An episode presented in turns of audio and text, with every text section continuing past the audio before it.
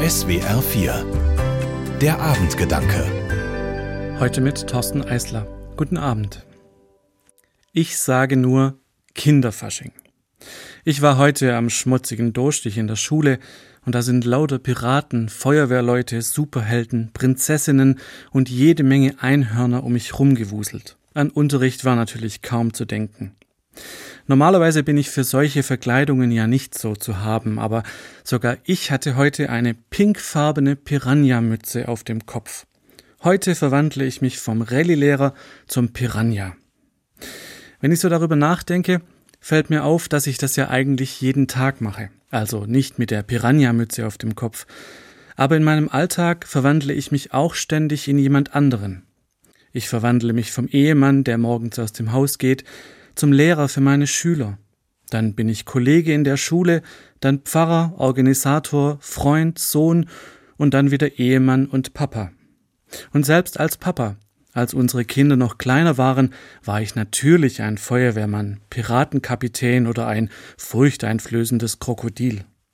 Heute bin ich für meine Kinder eher Nachhilfelehrer, Chauffeur und vor allem dann wichtig, wenn man mehr Handyzeit braucht. Ob ich das gerade wirklich will oder nicht, kann ich mir nicht immer aussuchen. Manchmal lächle ich, auch wenn mir gar nicht danach zumute ist, und natürlich hole ich meine Kinder von der Schule ab, wenn ich da bin und sie den Bus verpasst haben. Das gehört einfach irgendwie dazu. Das Schöne dabei ist, und das muss ich mir selber immer wieder klar machen, egal wer ich gerade bin, ich bin doch immer ich.